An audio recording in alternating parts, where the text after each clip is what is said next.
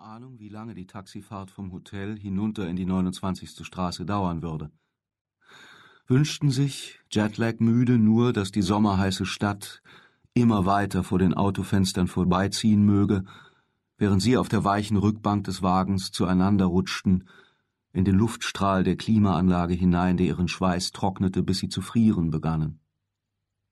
Vor Müdigkeit, sagte er. Vor Aufregung, Liz.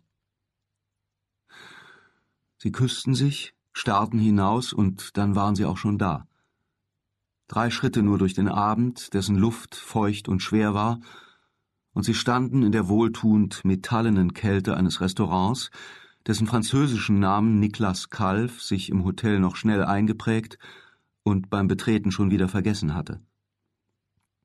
Geschäftsleute mit Hosenträgern, das Jackett über dem Arm drängten sich laut an der Bar neben dem Eingang, Frauen in Leinenkostümen hielten Cocktailgläser, die Barkeeper hinter dem Tresen hatten viel zu tun und lächelten nicht. Der eigentliche Gastraum war so dunkel, dass nur die Kerzen und die weißen Tischdecken kalt hervorleuchteten, goldgerahmte Spiegel und hochlehnige Lederbänke an den Wänden, davor Bistrotischchen in engem Spalier. Kalf erkannte Albert Snow sofort.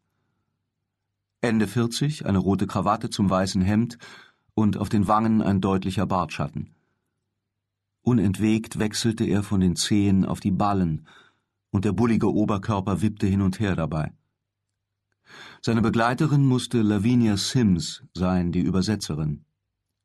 Als sie ihn hatte wissen lassen, der Verleger von Farrar, Strauss und Giroux würde ihn gern zum Abendessen treffen, war Niklas Kalf sehr überrascht gewesen. Er blinzelte, wie er das oft tat, wenn er nervös war, die hellen Pupillen seiner blauen Augen wässrig und durchsichtig. Seit der Kinderzeit trug er die weißblonden Haare kurz. Fein und dünn legten sie sich dem Kopf an, und auch die helle sommersprossige Haut trug zu jenem Eindruck einer seltsamen Durchsichtigkeit bei, der von ihm ausging.